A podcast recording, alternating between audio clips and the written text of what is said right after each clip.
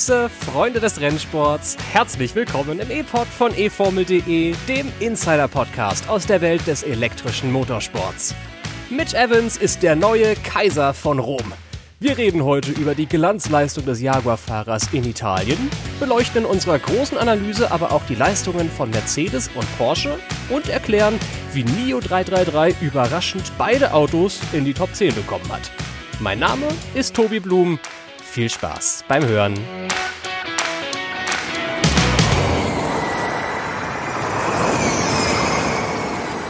Herzlich willkommen in der großen Analyse zum Rom E-Prix. Mensch, was war das für ein Wochenende? Zwei wirklich actionreiche Rennen hat die Formel E uns geliefert. Und heute mit dabei, um alles aufzuräumen, was da passiert ist in Italien, ist einerseits Tobi Wirz. Einen schönen guten Tag. Hallöchen. Und wenn es ein einerseits gibt, gibt's auch ein andererseits. Und heute ebenfalls mit von der Partie ist Timo Pape. Hallo. Hallöchen auch. Na, Timo, wie geht's dir? Och, du, wie es einem immer so nach dem Rennwochenende geht. Eigentlich äh, ganz gut, bisschen geschafft, aber insgesamt ganz gut. Aber ich glaube, äh, die entscheidende Frage ist, wie geht es dem Reisenden? Der Reisende. Äh, Claudius Metrobus, er ist wieder zurück äh, in, in Deutschland. ja, ich bin tatsächlich gestern erst wieder zurückgekommen in die Heimat. Es war wirklich ein, ein krasses Wochenende eins, was sehr, sehr Spaß gemacht hat, aber was natürlich auch voller Aufgaben war. Ne? Also ich habe das ja auch irgendwann schon mal erklärt, was wir alles, wenn wir vor Ort sein dürfen und das große Privileg haben, von vor Ort zu berichten, was da alles so ansteht. Also äh, Runden durch die Boxengasse drehen. Ich glaube, ich habe mehr Runden durch die Boxengasse gedreht, als die Autos im Rennen äh, um die Strecke gemacht haben. Und bei jeder Runde immer die Augen und Ohren aufgehalten. Wer ist hier? Mit wem kann ich sprechen? Und was sind so für interessante Leute unterwegs? Ich muss sagen, abgesehen von denen, die jetzt unmittelbar am Rennsport beteiligt waren, waren vergleichsweise wenige interessante Leute da. Äh, einzig José Mourinho habe ich gesehen. Das war der größte Promi, der mir da über den Weg gelaufen ist. Laufen ist auch ein richtig gutes Stichwort. Das ist, glaube ich, für mich das, das große Thema vom Wochenende wie weit ich einfach gelaufen bin. Ich habe äh, am Freitag 21.000 Schritte gemacht und das sind etwa 20.000 Schritte, als ich sonst im Homeoffice mache. Äh, das war ganz schön anstrengend. also äh, das, das Pressezentrum, in dem ich gearbeitet habe, das war so gute 500, 600 Meter weg von der Boxengasse und die muss man halt hin und auch wieder zurücklaufen, wenn man irgendwelche Interviews führen möchte. Es sei denn natürlich, die Fahrer kommen zu einem. Äh, das war natürlich die größte Gelegenheit, um da mal mit allen Piloten zu sprechen. Der sogenannte Media Pen, finde ich, ist, wenn man das übersetzt, sehr schön, weil das ja irgendwie heißt Pressegehege. Und das ist auch tatsächlich wie so ein Tiergehege einfach angerichtet. äh, da werden dann die armen Fahrer in so einen Zaun gestellt und dann stellen sich die JournalistInnen auf die andere Seite und halten ihr Mikrofon in den Zaun rein und belagern dann die Fahrer mal für eine Viertelstunde und können Fragen stellen. Wir werden einige Ausschnitte aus dem Mediapen heute zu Ohr kriegen. Äh, ich habe nämlich ein paar Audios mitgebracht äh, von meinen Interviews mit den Fahrern vor dem Rennen, nach dem Rennen, leider nicht während des Rennens, das wäre auch noch unterhaltsam gewesen. Aber äh, ja, eine Menge Content gesammelt äh, für heute, äh, eine Menge für die nächsten Wochen. Da kommt auf eFormel.de noch eine ganze Menge auf euch zu. Aber ähm, ja, lass uns das kurz machen und abkürzen.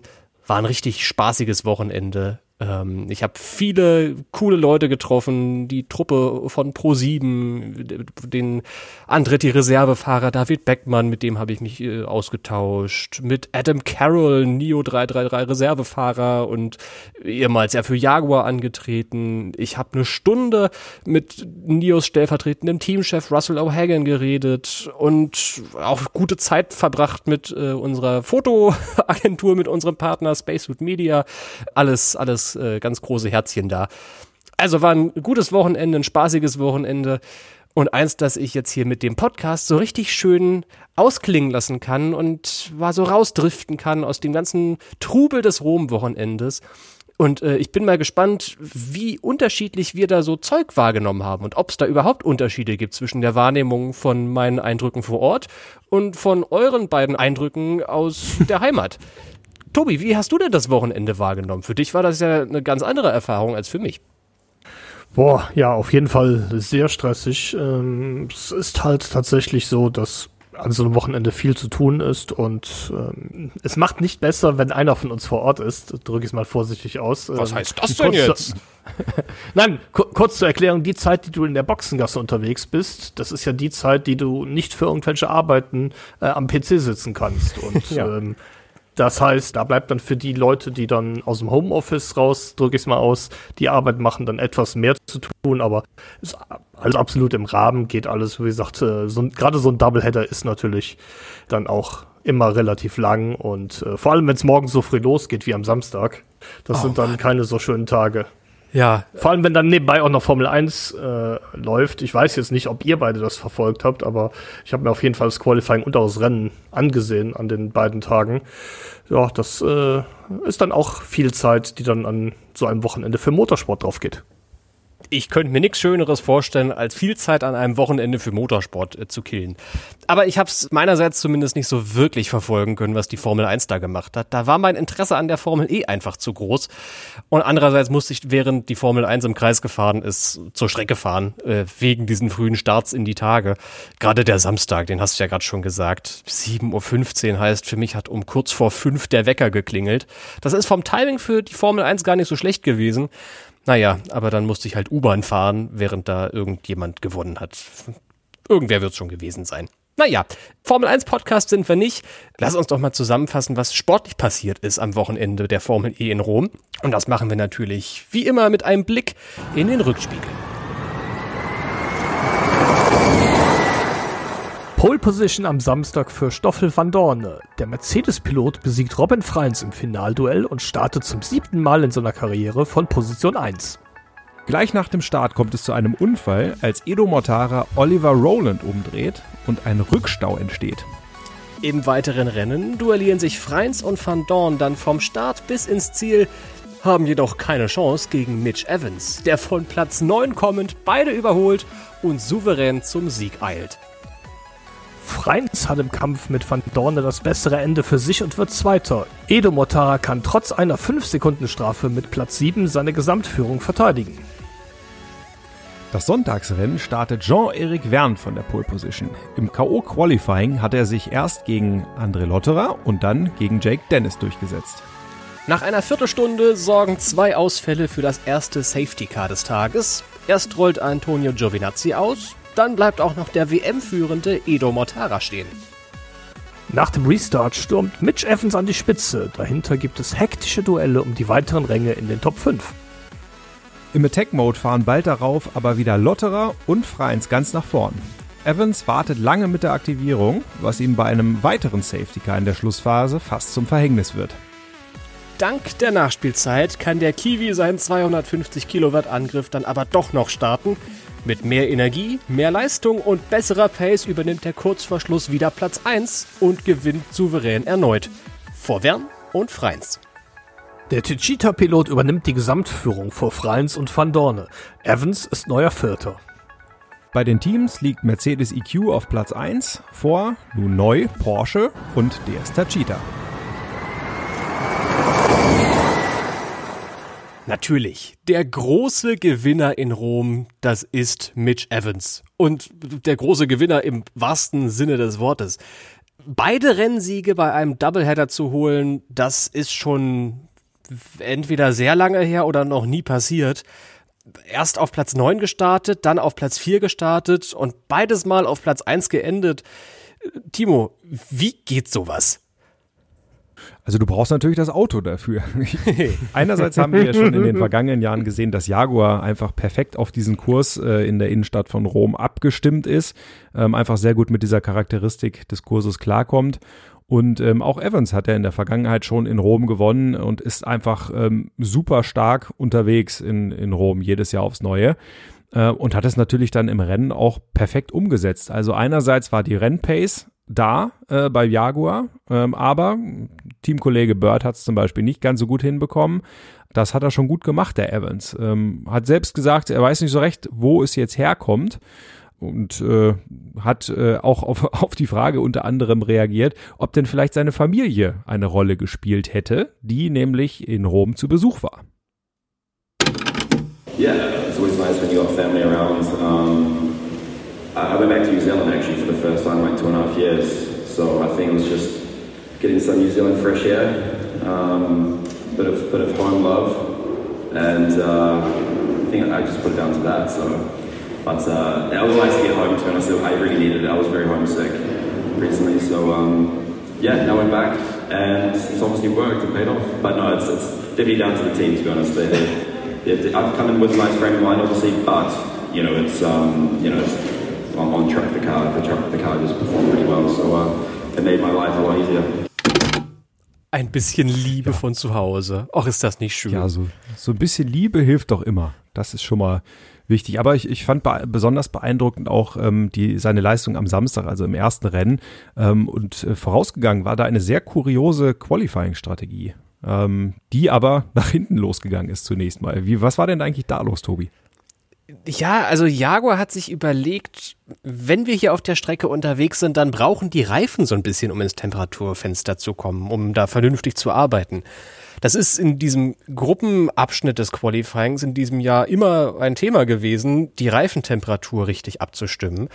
Und abgesehen davon eigentlich auch in der Duellphase, Reifentemperatur ist ein Riesending.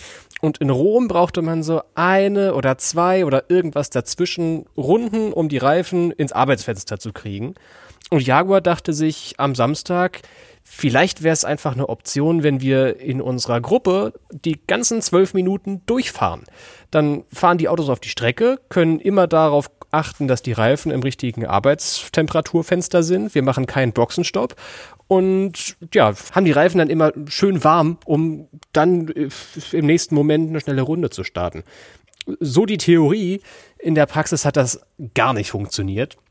Nicht unbedingt, weil die Reifen abgebaut haben vom Abnutzungsgrad her und von der Temperatur her, sondern weil durch dieses Dauer draußen sein Jaguar nicht mehr synchron mit den anderen Autos auf der Strecke war. Und dann waren die beiden Jaguar-Fahrer auf einem Versuch für eine schnelle Runde. Gleichzeitig sind allerdings die ganzen Autos auf den Kurs gefahren, die die Reifen gewechselt haben und dann standen die denen im Weg. Da gab es dann so eine witzige Szene, in der Sam Bird nach dem Qualifying dann ausgestiegen ist und sich erstmal den Sebastian Buemi vorgeknöpft hat. Der, weil der nicht in Sync, wie die Teams das benannt haben, war und dem Bird auf seiner schnellen Runde im Weg stand. Und Jaguar hat nach dem Rennen gesagt, oh Gott, das war wirklich voll die falsche Strategie.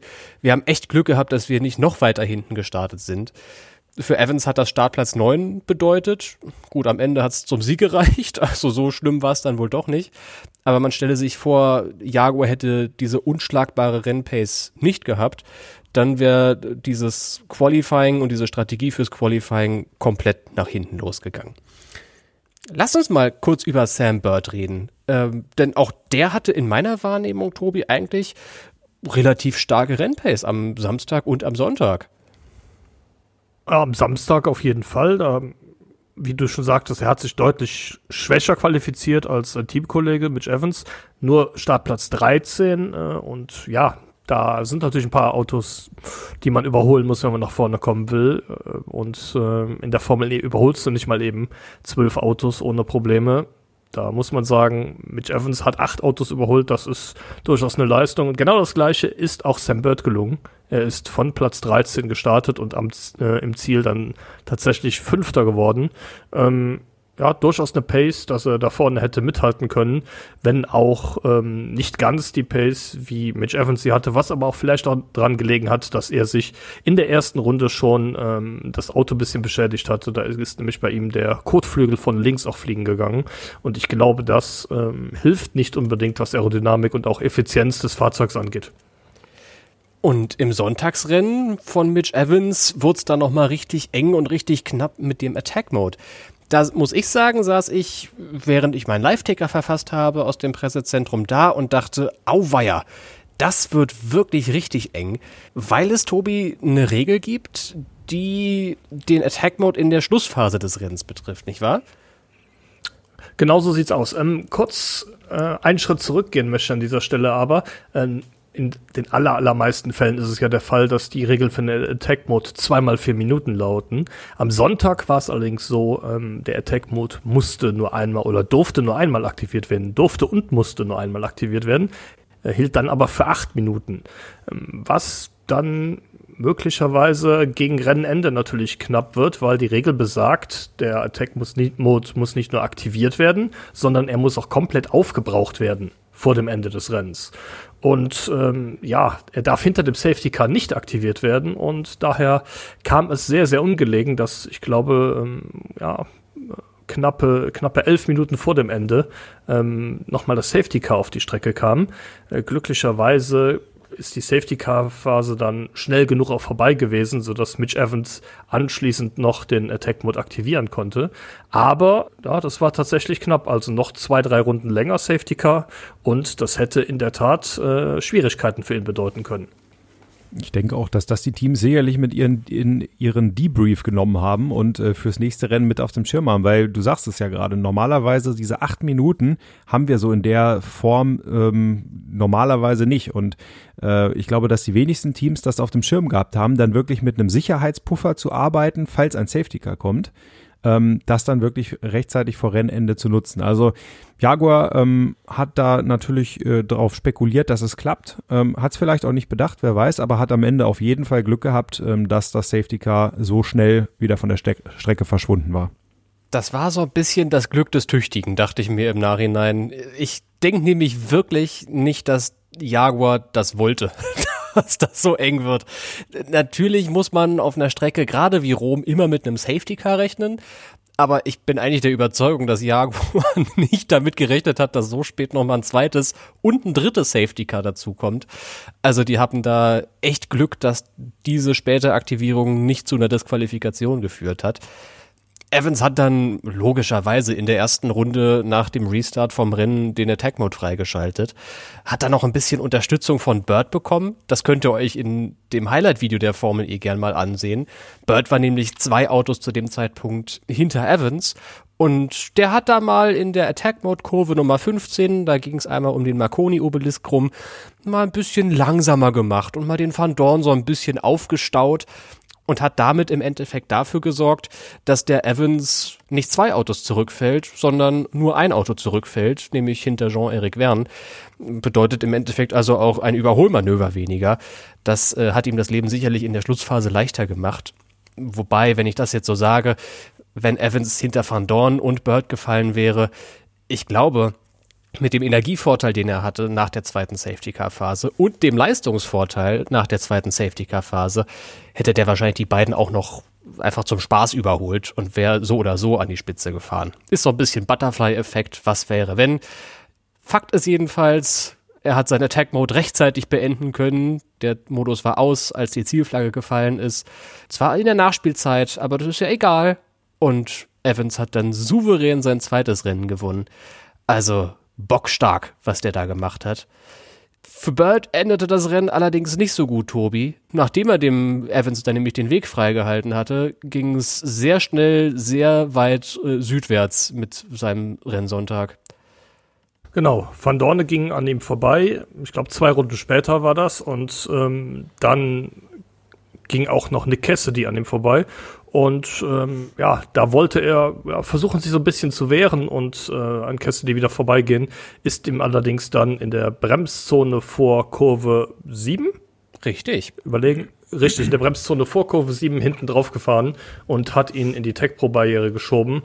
Cassidy konnte dann zwar das Auto nochmal wieder aus der Tech Pro Barriere befreien, allerdings das Rennen war für beide vorbei. Die sind nicht ins Ziel gekommen. Mitch Evans also, der nach Rom gereist ist, mit einem einzigen Zähler auf dem Konto, reist jetzt aus Rom weg mit 51 Zählern und ist plötzlich nicht mehr irgendwo im Hinterfeld unterwegs, sondern auf Platz 4 in der WM.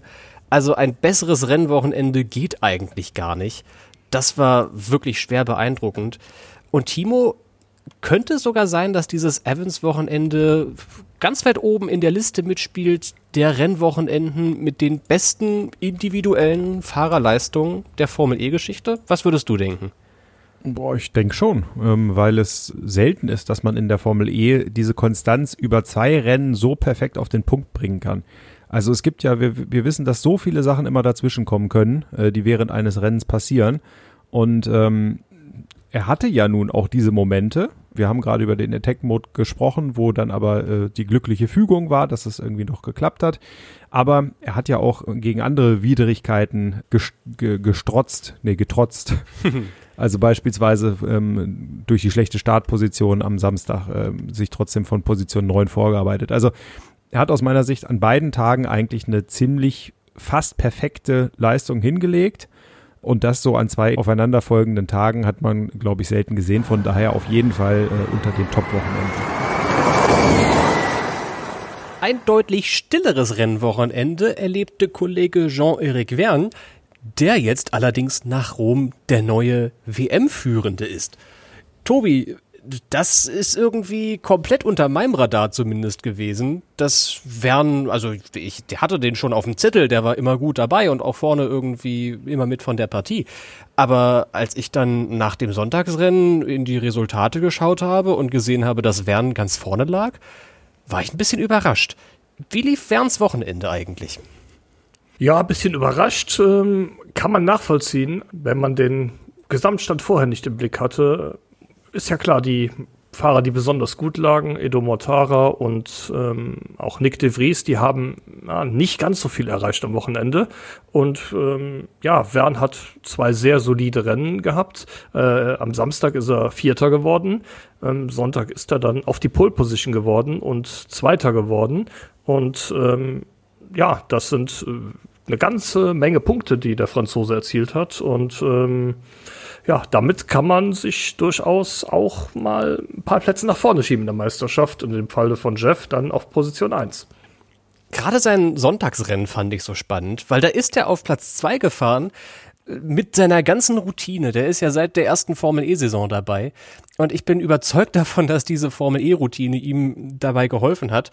Denn auf dem Weg in Richtung Platz 2 gab es eine ganze Menge Strategieverwirrung im Hause DS Tachita.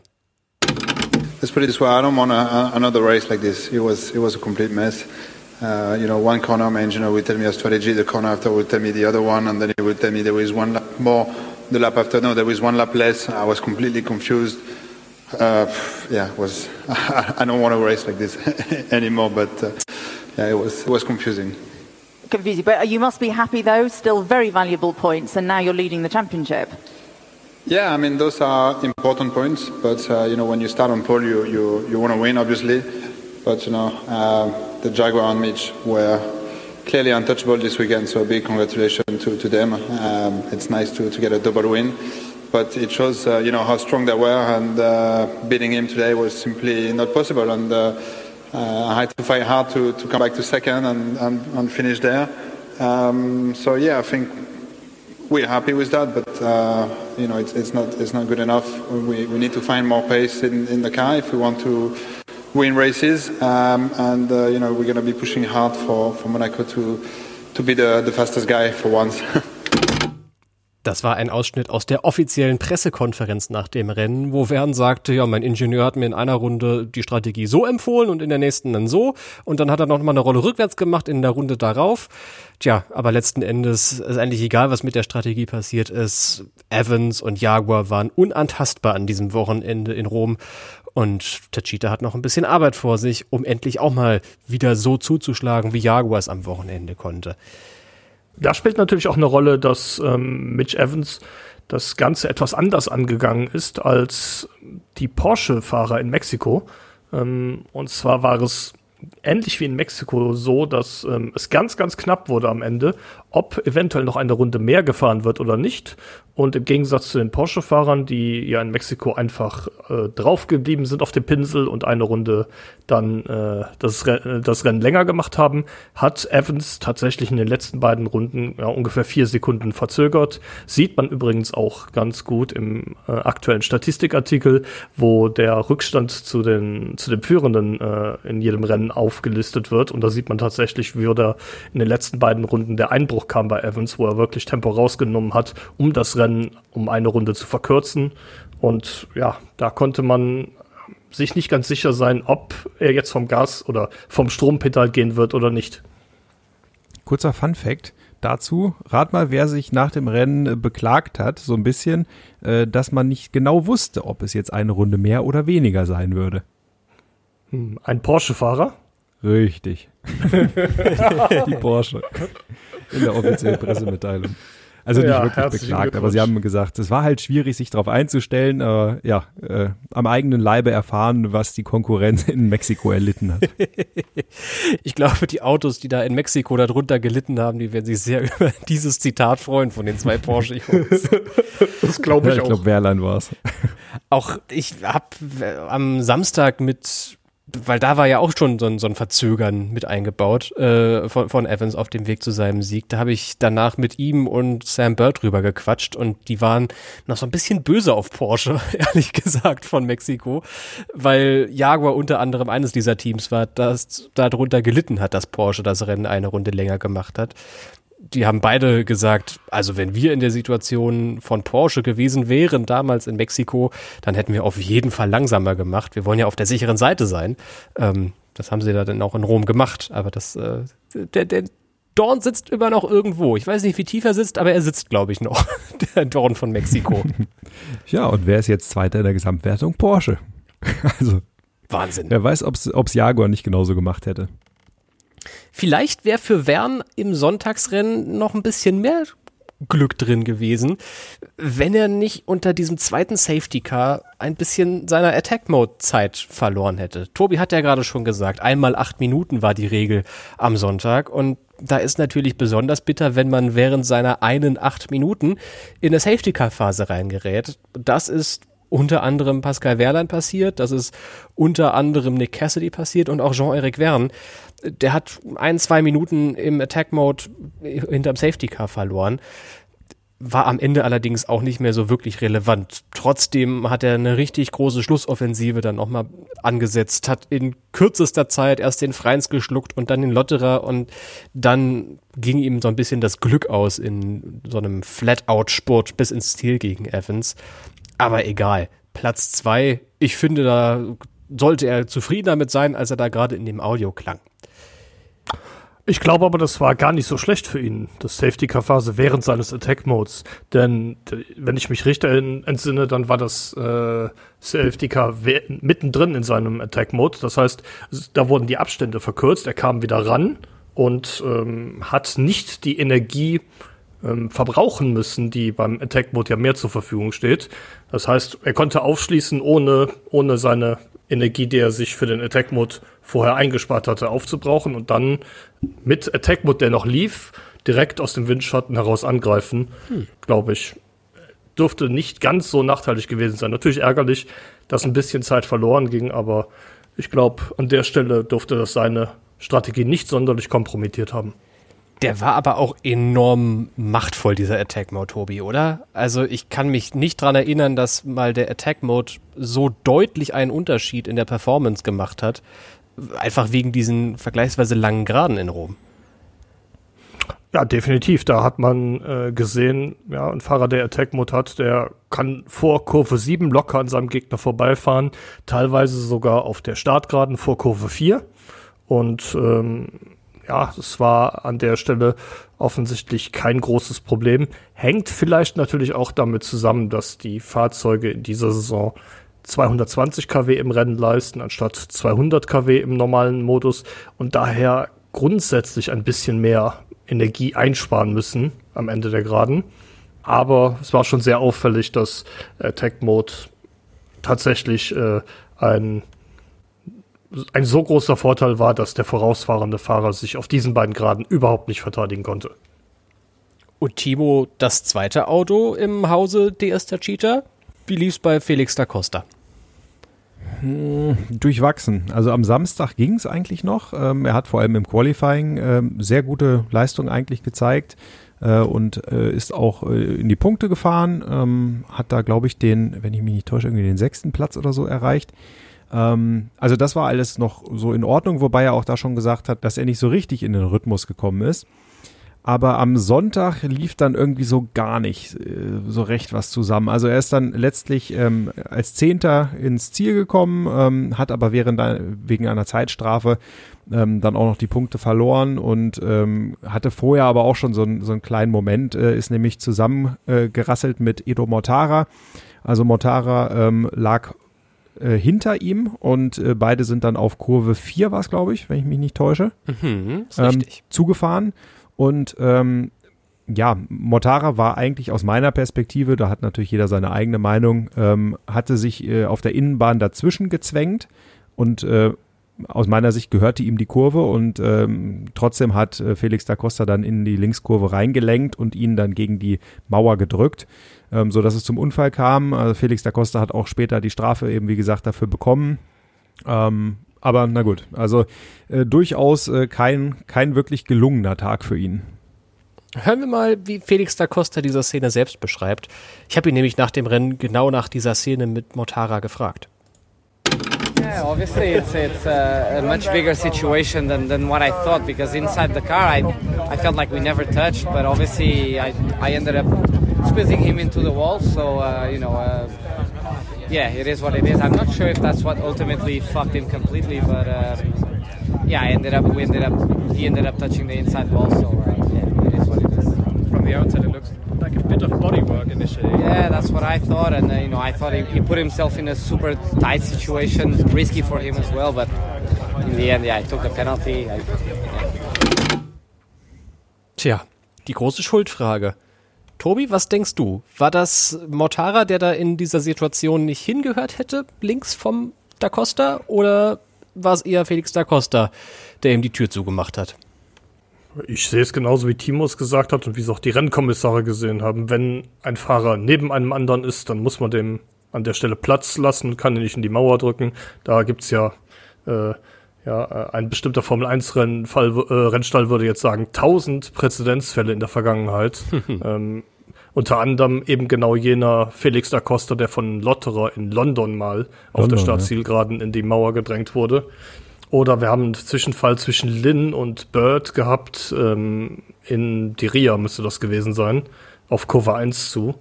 Wie gesagt, wenn ein Fahrer daneben ist, muss man Platz lassen und äh, in der Formel E sind halt Mauern direkt neben den Strecken und wenn man da nicht Platz lässt, dann scheppert das halt ordentlich und dann geht was kaputt.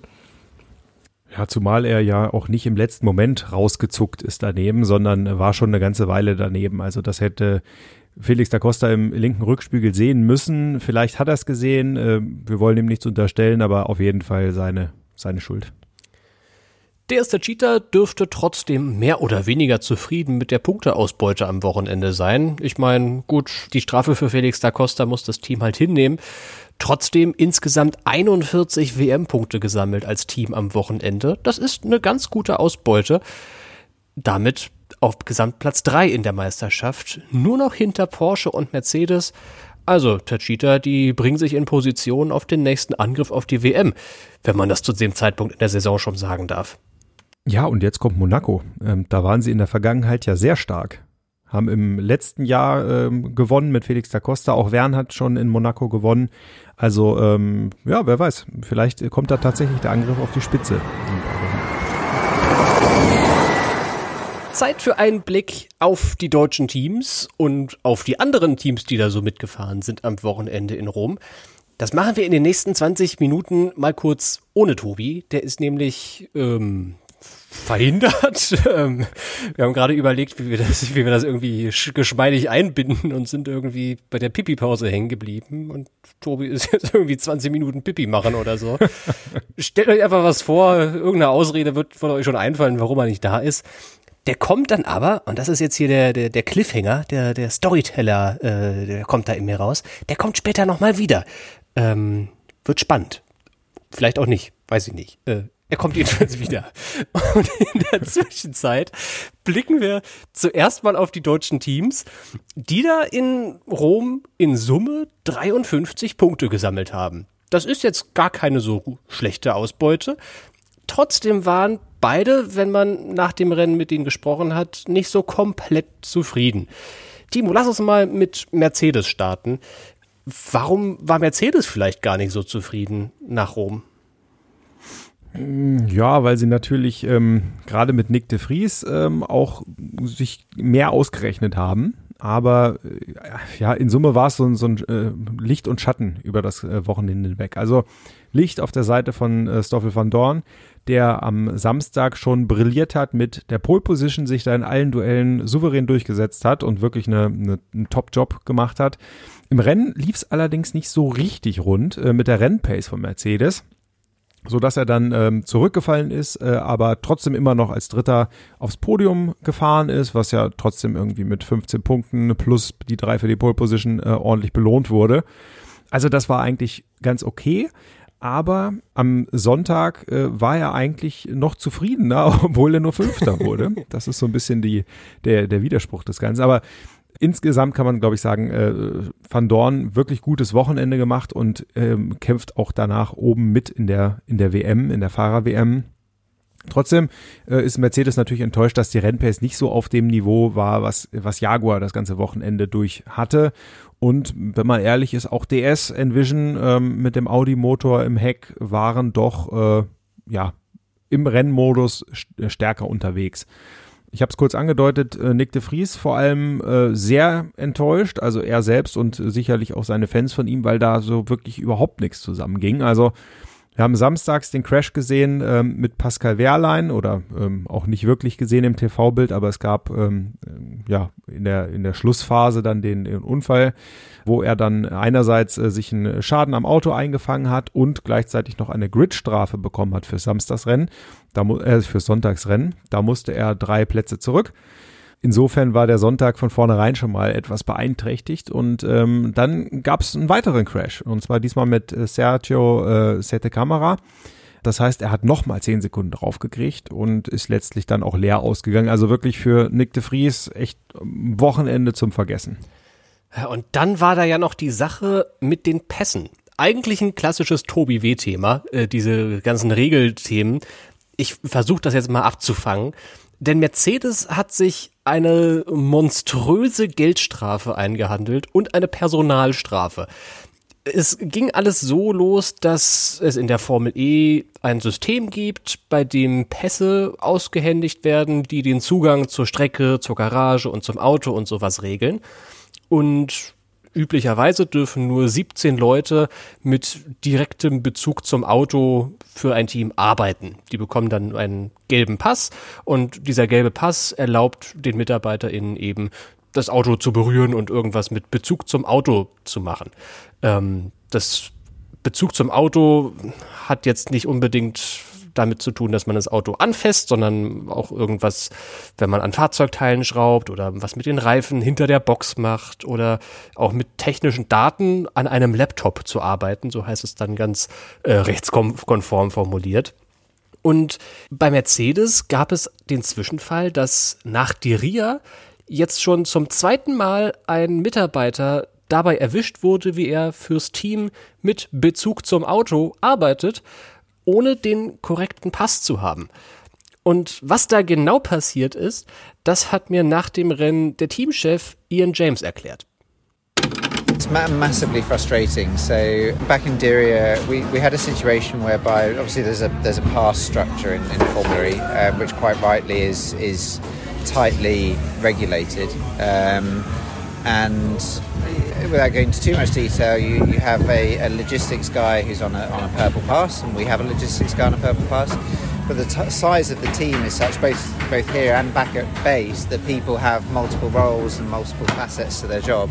Um, and it's you know our, our, logistics guy is also an IT specialist. Um, so uh, in Diria, we were the FIA had questioned his role at the track, and we were able to to effectively show them that his role was was focused and, and was uh, his primary role was uh, was logistics. And they were, were satisfied with that, but because we hadn't been clear about it before, they gave us a suspended uh, penalty, suspended fine. Unfortunately, you know, during this uh, the course of this weekend um, and earlier on today, he was preparing a, a, a, Wi-Fi router for a test that we have on Tuesday. So we're in Califat on Tuesday.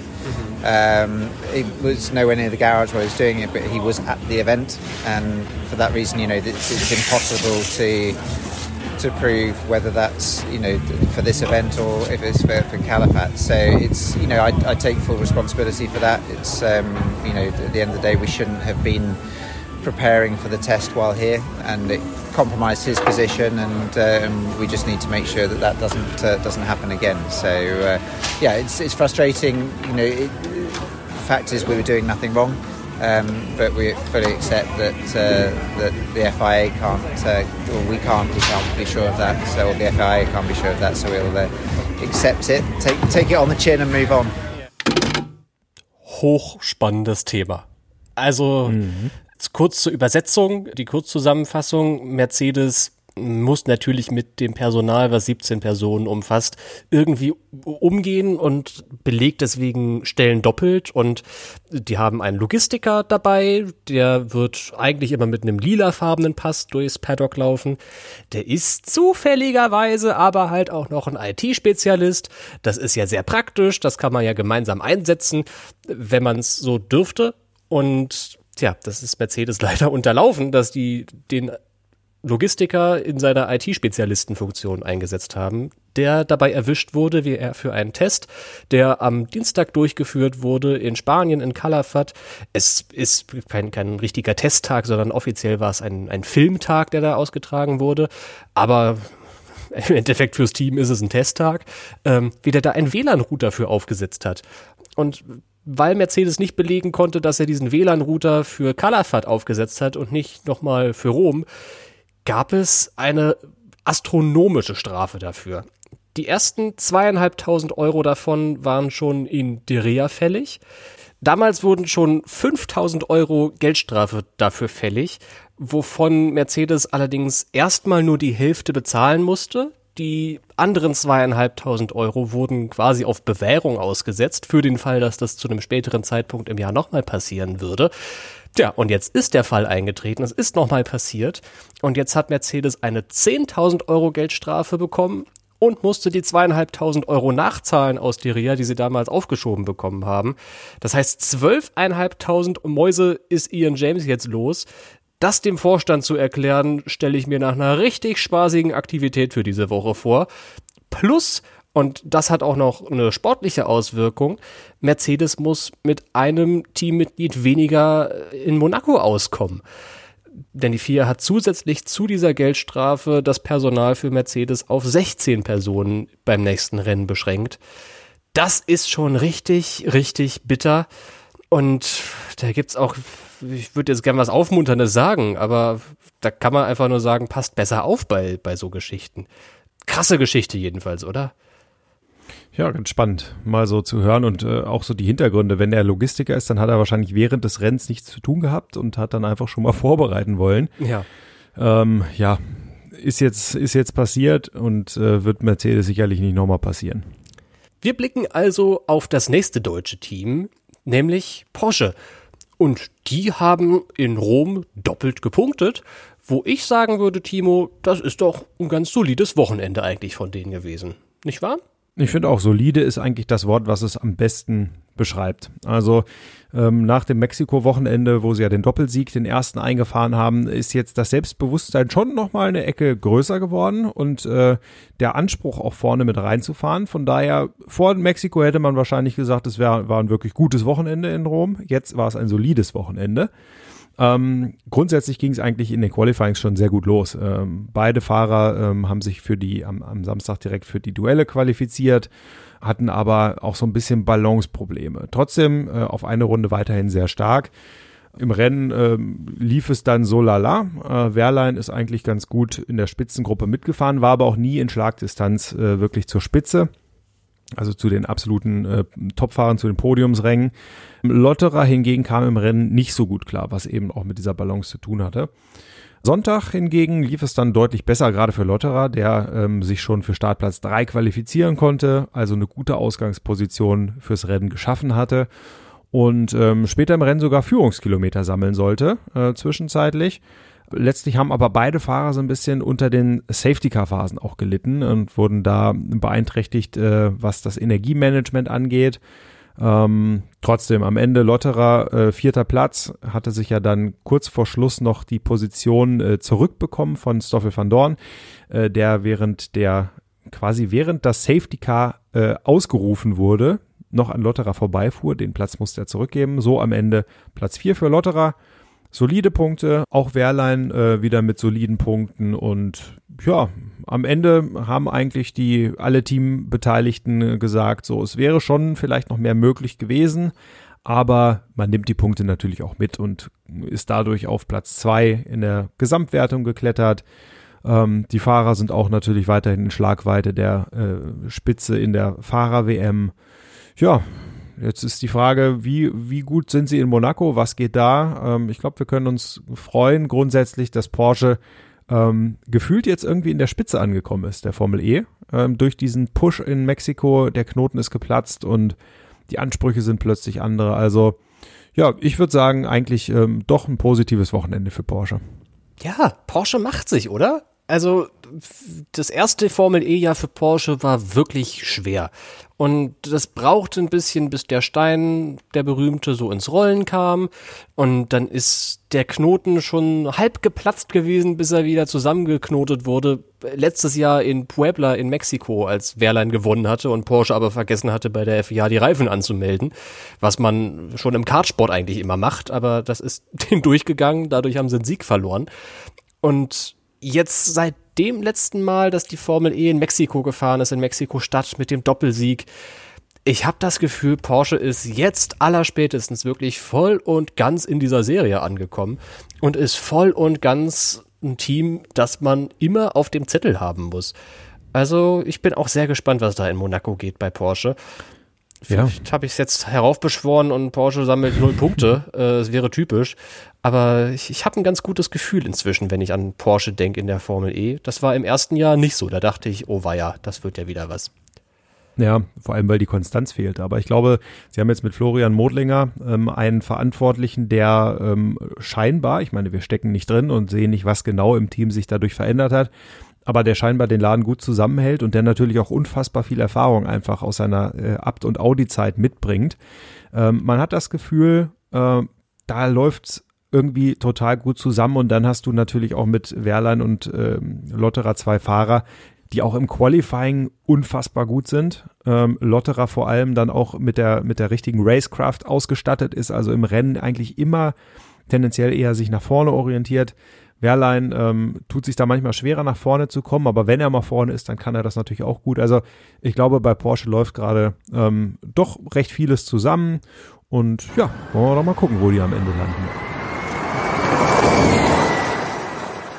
Der dritte deutsche Fahrer, der in der Formel E antritt, das ist Maximilian Günther, der vor dieser Saison zu Nissan Edams gewechselt ist und ganz ehrlich, Bislang läuft's noch nicht allzu erfolgreich bei seinem neuen Arbeitgeber. Nach dem Rom-E-Prix ist Günther auf Platz 17 in der Fahrer-WM. Lass uns also mal gucken auf das, was da in Italien so passiert ist bei ihm. Wie würdest du sagen, äh, lief's für Max in Italien? Ja, ich glaube, das, das würde er selbst auch so sagen. Äh, schon eher miserabel. Also gerade am Samstag ähm, war sein Rennen ja schon sehr früh eigentlich ähm, ja weitestgehend ja vorbei. Also er wurde in den in einen äh, Startunfall verwickelt, ist bei der in der Bergaufpassage erst rechts an der Mauer angeschlagen nach einem Kontakt und ähm, wenig später dann eigentlich geradeaus in die Tech Pro Barriere gerutscht ähm, aufgrund dieses Unfallschadens und dann war das Rennen eben sehr früh vorbei. Ähm, Im Qualifying lief es eigentlich bei beiden an beiden Tagen so okay. Also er hat äh, eigentlich das getan, was er, was er konnte. Er hat seinen Teamkollegen ähm, Buemi wieder geschlagen und äh, hat aber trotzdem die Duelle verpasst. Dafür war der Nissan einfach nicht gut genug.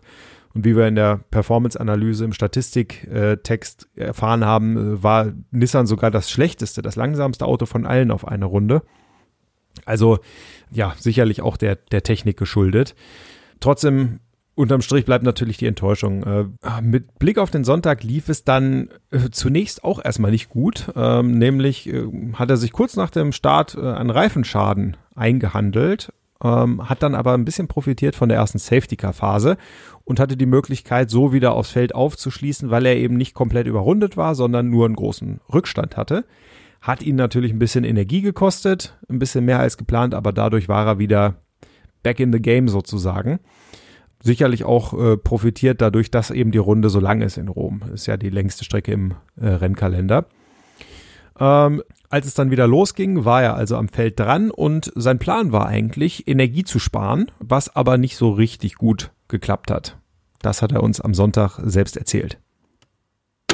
Klar sah es dann erstmal schlecht aus, aber das Rennen war noch nicht, äh, natürlich noch nicht vorbei, weil wir haben geschafft, in der Runde von den Führenden zu bleiben. Und dann war einfach der Plan, Energie zu sparen, in der Runde zu bleiben von, von, den Führenden und auf den Safety Car zu hoffen.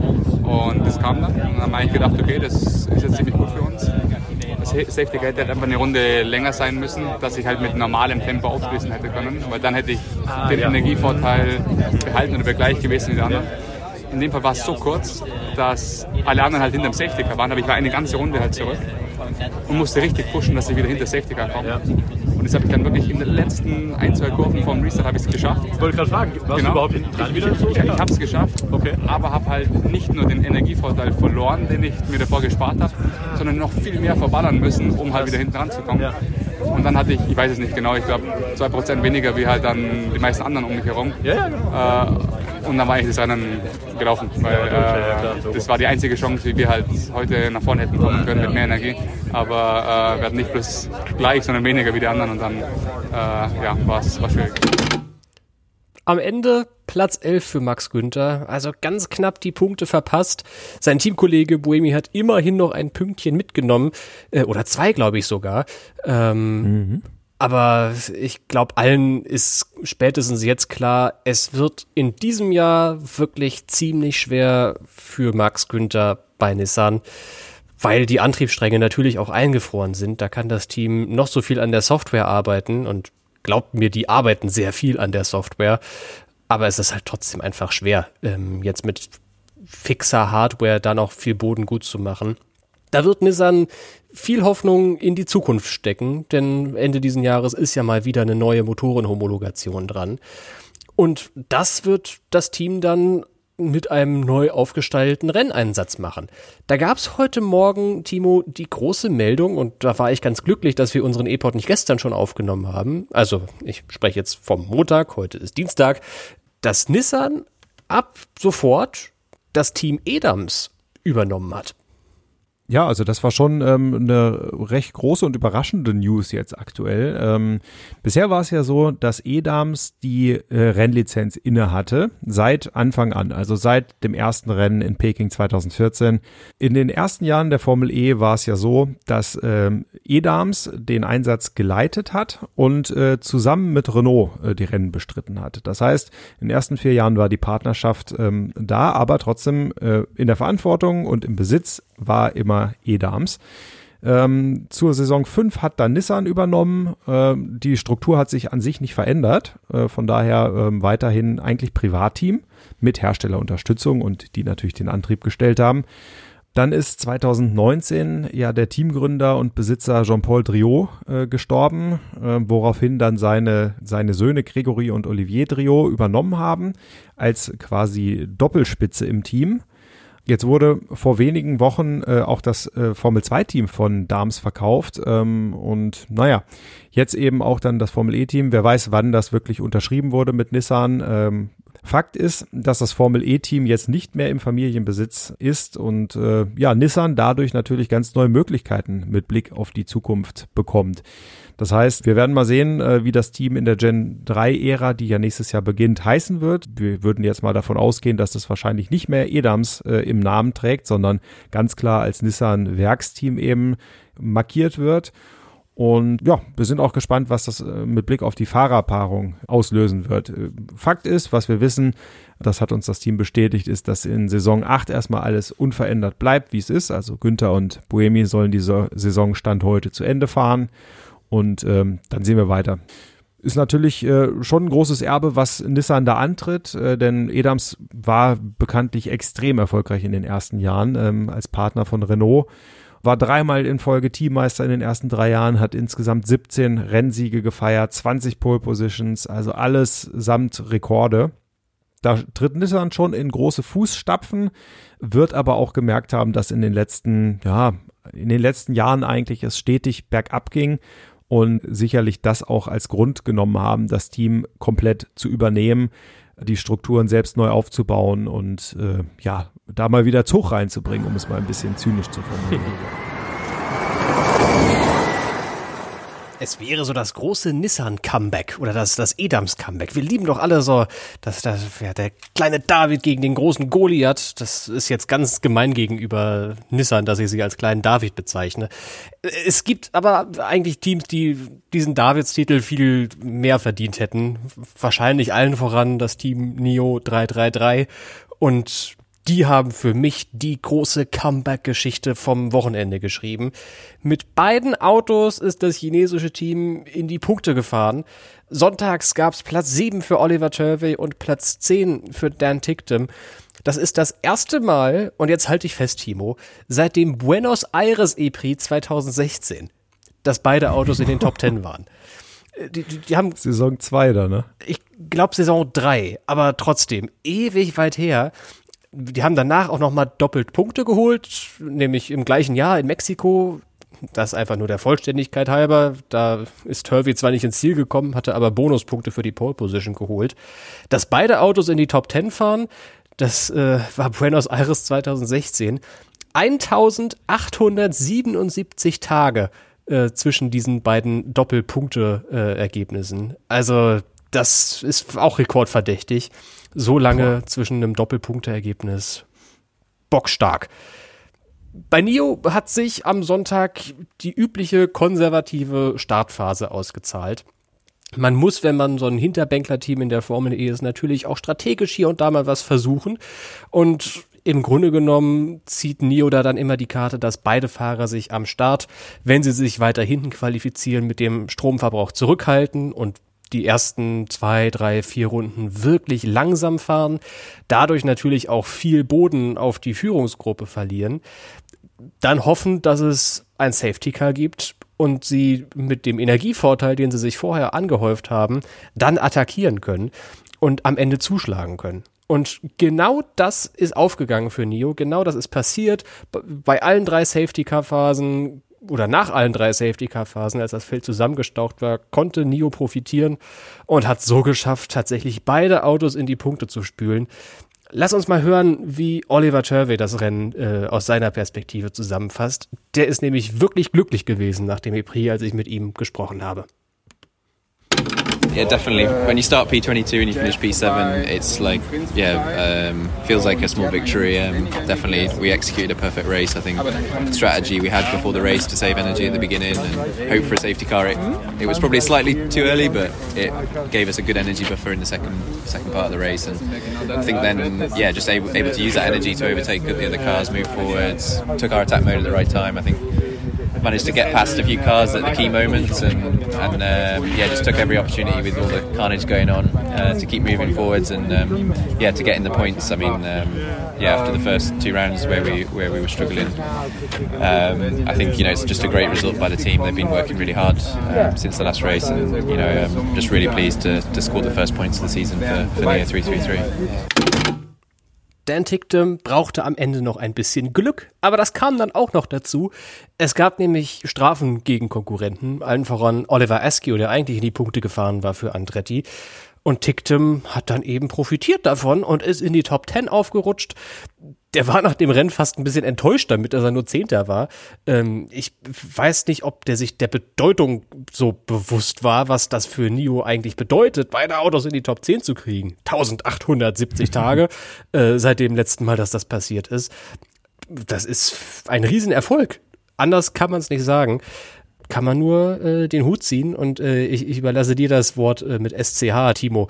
Was sagt man, wenn man Leuten gratuliert? mit SCH, da sagt man Chapeau. Chapeau! Chapeau an Nio. ja, ähm, ich, noch ein Wort zu, zu Dan Ticktum. Ähm, er war jetzt nicht enttäuscht über Platz 10 an sich, sondern äh, dass er einfach am Sonntag nicht so richtig das auf die Straße bringen konnte, was er sich vorgenommen hat, nämlich äh, das, was auch Turvey äh, geschafft hat. Turvey ist ja Siebter geworden ähm, und hatte einfach, ähm, ja, durchaus auch hier und da eine gute, eine glückliche Szene, sage ich mal so im Rennen, ähm, von den Strafen profitiert. Äh, das hat er selbst im Audio ja auch gerade erzählt. Ähm, aber Tictum war einfach der Meinung, er war schneller als Turvey dieses Wochenende oder vor allem am Sonntag. Er war, lag, äh, also das Auto war gut eingestellt und trotzdem lief irgendwie alles schief, was schief gehen konnte, äh, laut ihm, hm. ähm, sodass er dann am Ende nur auf Platz 10 kam.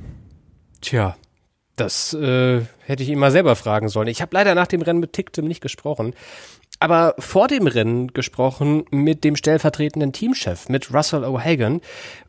Den habe ich gefragt, also den habe ich ganz viel gefragt, äh, und ich habe ihn aber unter anderem auch gefragt, wie sich Tictum so im Team eingefunden hat in seinen ersten zweieinhalb Rennwochenenden zu diesem Zeitpunkt. Und O'Hagan hat ein bisschen ausgeholt, aber was Interessantes gesagt darüber, wie sich Dan Ticktim inzwischen in der Formel E zurechtfindet. He's doing really well. So, like I said, I think Formula E has always had a little bit of a barrier for rookies.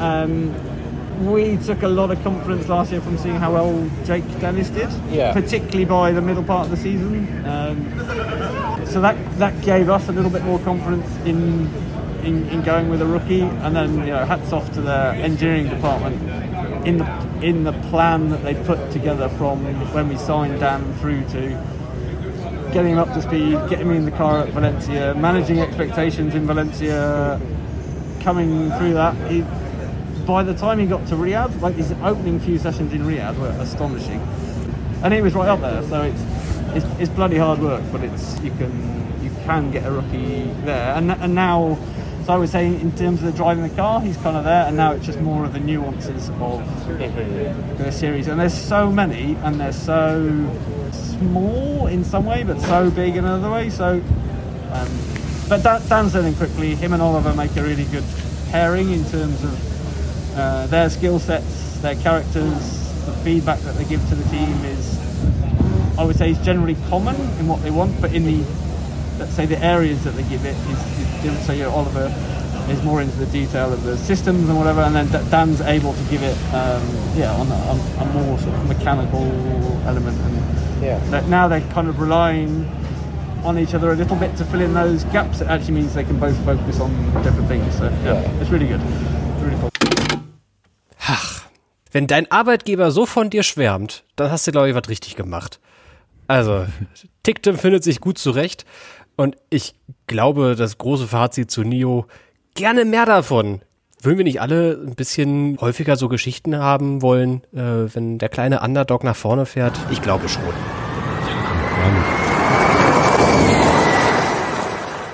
So, und jetzt ist der Tobi wieder da, pünktlichst zum Blick auf die Sieger und Verlierer des Wochenendes das machen wir natürlich noch hier als Rausschmeißer. Äh, jetzt haben wir so viel über so viele Fahrer und Teams geredet, aber gar nicht festgelegt, wer jetzt hier eigentlich wirklich die Lorbeeren mitnehmen sollte. Timo, fang du doch mal an. Ähm, wer ist für dich ein Sieger und wer ist für dich ein Verlierer aus diesem Wochenende? Also wir haben, äh, muss man vielleicht dazu sagen, äh, im Vorfeld kurz schon drüber gesprochen, äh, bezüglich Mitch Evans, der liegt natürlich auf der Hand, aber wir sagen jetzt alle mal nicht Mitch Evans, sondern konzentrieren uns auf andere Gewinner, denn es gab wirklich genug. Und ähm, ich würde da Jean-Eric Verne nennen, ähm, der für mich ein großartiges Rennwochenende absolviert hat, hat ja wirklich auch viele Punkte gesammelt mit den Positionen 4 und 2 äh, dann am Sonntag, äh, zusätzlich die Pole Position, in der er sich da wirklich gut durchgesetzt hat im Qualifying, obwohl ähm, offensichtlich auch andere Autos äh, mehr, vielleicht sogar noch mehr Potenzial auf eine Runde hatten. Insgesamt 33 Punkte geholt in Rom. Ähm, nur Evans und Freins hatten mehr. Dadurch hat er die Gesamtführung übernommen, denn, das ist ja auch bemerkenswert, er ist der einzige Fahrer, der bisher äh, in allen Saisonrennen, also fünf an der Zahl, gepunktet hat. Das heißt, äh, es heißt ja immer, Konstanz ist key, oder Constancy ist key in Formula E. Ähm, das, das reimt sich hat er bisher ja. Das ist mir noch nie aufgefallen. Wahnsinn, ja. das hat er bisher auf jeden Fall richtig gut auf die Straße gebracht. Und ich glaube, was noch dazu kommt, ist, dass er Felix da Costa an diesem Wochenende ganz klar im Griff hatte. nachdem in der Vergangenheit ja immer mal wieder auch der Portugiese schon die Oberhand hatte im internen Duell und sich durchgesetzt hatte, auch im Qualifying oder so. Aber dieses Wochenende muss man sagen, äh, wären ganz klar der Topfahrer im Team. Verlierer, da gibt es sicherlich einige. Ich würde vielleicht mal den äh, guten Herrn Lokalmatador nennen. Äh, Antonio Giovinazzi, äh, natürlich entsprechend äh, im Vorfeld mit PR bedacht und äh, Medienevents und äh, natürlich haben sich auch die Fans gefreut, ähm, einen italienischen Fahrer und dann noch dazu so einen Bekannten äh, auf der Strecke sehen zu dürfen. Aber letztlich war das einfach gar nichts. Ähm, also Giovinazzi ist nach wie vor nicht in der Formel E angekommen, hat äh, in beiden Rennen oder an beiden Renntagen ähm, nicht wirklich gezeigt, dass er sich verbessert. Äh, ganz klar im Schatten auch seines Teamkollegen, hätte Kamera gestanden, auch hinter den beiden Nio und ähm, ich muss sagen, das ist schon, er ist sicherlich selbst auch äh, sehr enttäuscht gewesen, aber auch aus neutraler Beobachtersicht ähm, schon der, einer der Verlierer des Wochenendes. Und Tobi, dein Gewinner und dein Verlierer vom Wochenende?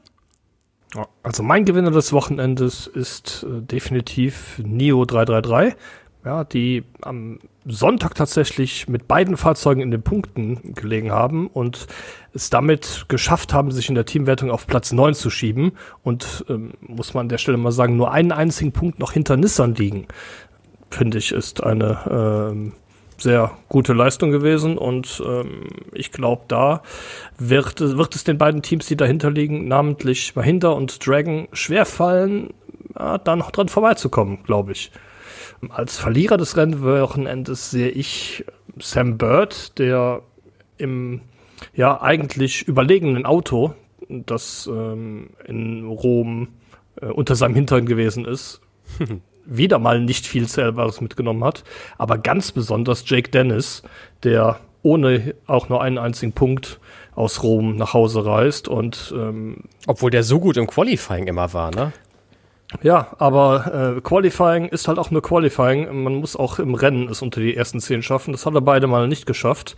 Daher ähm, das sind zwei Fahrer, die mit großen Ambitionen in die Saison gestartet sind, auch mit großen Ambitionen nach Rom gereist sind, aber die jetzt aktuell im Meisterschaftskampf keine große Rolle mehr spielen. Auch für mich ist eigentlich Mitch Evans logischerweise der große Sieger vom Wochenende. Also wer das hinkriegt, bei einem Doubleheader beide Rennen zu gewinnen in der Formel E, der hat meinen allergrößten Respekt. Abgesehen von Evans würde ich vielleicht auch mal Robin Freins einfach in den Topf werfen wollen, der an beiden Renntagen in Rom das Podium erreicht hat und dabei wirklich ausgezeichnet gefahren ist. Freins hatte ganz schön viele Gelegenheiten, um zu zeigen, warum er so ein guter Rennfahrer ist. Am Samstag hat er sich in tollen Duellen gegen Van Dorn gezeigt, äh, immer wieder das gleiche Überholmanöver eigentlich setzen können in Kurve 4. Äh, das war irgendwie seine Lieblingsstelle vom ganzen, von der ganzen Strecke. Und hat sich jetzt mit zwei Podien auf Gesamtplatz 2 in der WM katapultiert. Also Freins mit dem, ich, ich glaube, der dürfte sehr zufrieden sein ähm, mit seinem Wochenende. In Sachen Verlieren. Ja, wenngleich er, wenngleich er immer wieder auch sagt, äh, ja, jetzt ich habe wieder nicht gewonnen. Ich bin zufrieden, ja, aber ich habe wieder nicht gewonnen. Das stimmt. Mit so einem Zwinkern. Mit so einem, ja, so einem Zwinkern, aber man, man spürt auch den, den Schmerz in der Stimme, wenn er das sagt. also, Freins will unbedingt gewinnen, aber ich habe das Gefühl, ähm, der liegt ja auch schon ein bisschen zurück, sein letzter Sieg, ne? War das nicht das verrückte äh, Paris-Regenrennen Paris, damals? ne? Ja, ich glaube auch, das war Paris damals oder später noch, noch New York, das, das Saisonfinale, ja, Saison genau. 5 paar Rennen später ähm, Saisonfinale. Das letzte Rennen in New York, da hat er nochmal gewonnen und seitdem tatsächlich nicht mehr. Also Saison 6, 7, kein Sieg und ja, 8 bisher ja auch nicht. Ja, ist auf, auf jeden Fall lange her. Aber ich habe das Gefühl, es könnte in diesem Jahr klappen mit dem nächsten freien Sieg. In Sachen Verlierer des Wochenendes muss ich, glaube ich, den anderen Niederländer nennen. Nick de Vries hatte wirklich ein schwarzes Wochenende. Das ist eine sehr dramatische Formulierung, ich weiß. Aber null Zähler mitgenommen, nachdem er bei allen Rennen vorher gepuktet hat und in Deria auf der Pole Position stand und schnellste Rennrunden gesetzt hat und so weiter und so fort. Also eigentlich war Nick de Vries auf einem guten Kurs in diesem Jahr. In Rom konnte er den Erwartungen aber leider echt nicht gerecht werden. Und deswegen ist Nick de Vries mein Verlierer des Wochenendes. Wenngleich natürlich alle hoffen, egal ob man jetzt Mercedes-Fan ist oder nicht, dass de Vries zurückschlagen wird beim nächsten Mal in Monaco. So, das war also der Rom-E-Prix. Was für ein Wochenende. Ich bin echt, äh, muss sagen, bin, bin ein bisschen platt von dem Ganzen, was wir heute alles erzählt haben und was überhaupt die letzten Tage so passiert ist. Aber bevor wir hier äh, aus der Sendung rausschreiten, äh, müssen wir natürlich noch einen Tagesordnungspunkt abhaken. Und das ist Tobis Teleskop. Das darf auch heute nicht fehlen. Tobis Teleskop, das ist die E-Pod-Serie mit den besten Nebengeschichten aus der Formel E. In Rom sah die Boxengasse deutlich anders aus als in der Vergangenheit. Nachdem dann nämlich Zelte als Boxengarage gedient haben, hat die Formel E neue Garagen für die Teams angeschafft. Diese wurden nach dem Wochenende abgebaut und in gut einem Monat wieder in Berlin zu sehen sein. Warum nicht in Monaco, wird sich manch HörerInnen fragen. Der Grund ist jedoch ganz einfach. In Monaco nutzen die Teams die Garagen für den Formel 1 Grand Prix. Die Garagen die jetzt in Rom zum Einsatz kamen, sollen die später in der Saison auch nochmal zum Einsatz kommen, und zwar in New York City. Die sehen auch richtig toll aus, aber haben laut den Teams einen entscheidenden Nachteil. Den Mechanikern steht für ihre Arbeit nun etwas weniger Platz zur Verfügung. Und ich muss auch sagen, die sehen wirklich toll aus. Also nichts gegen die alten Zelte, das hat so ein bisschen fast schon Retro-Gefühl, aber das hat jetzt inzwischen, also diese mehr oder weniger permanenten Garagen oder die mit der Kunststoffverkleidung jedenfalls, die sehen echt schick aus. Ich finde, das ist gut gelungen. Wie viel weniger Platz da jetzt genau ist, das müssen die Teams sagen. Das kann ich schwer einschätzen. Ich weiß nur, dass hinter der einen Seite der Garage sehr wenig Platz war. Das war ja sowieso das Ding in Rom, dass die Boxengasse so U-förmig eben angelegt war und auf der einen Seite vom U war mega viel Platz nach hinten und auf der anderen Seite vom U hatten die wirklich, also ich sag mal, wenn es anderthalb Meter waren, waren das schon viel, bis da Zaun und Gebüsch kam. Also das war äh, für die Teams, die in der ja, oberen Hälfte der Meisterschaft im letzten Jahr angekommen sind. Alles zwischen Venturi und Mercedes. War ein bisschen weniger Platz hinter der Garage. Und dann kam ja auch noch das kuriose äh, Stromausfallproblem hinzu. Das haben wir heute noch gar nicht angeschnitten. Äh, am Anfang des Wochenendes bin ich da so durch die Garage gelaufen oder vielmehr durch die Boxengasse gelaufen. Und da, da flackerte das Licht so auf dieser Seite vom U. Und dann war es mal an und mal aus und, und dann wieder aus und dann wieder an. Und irgendwann war es dann dauerhaft an und äh, aus, ihr kennt ja die Briten, da kam dann aus dem Envision-Team ein großes Hey! Und dann war der Strom wieder hergestellt. Offenbar gab es zumindest am Freitag das eine oder andere Problem mit dem einen oder anderen Stromausfall auf dieser Seite der Boxengasse. Das habe ich dann am weiteren Wochenende nicht mehr so aktiv verfolgt, das Thema Stromausfälle. Ich glaube, es hat dann funktioniert. Ach, tja, Spannendes Thema jedenfalls, äh, die neuen Garagen in der Formel E. Ja, und bei mir bleibt hängen, wie macht der Brite? Hey! hey!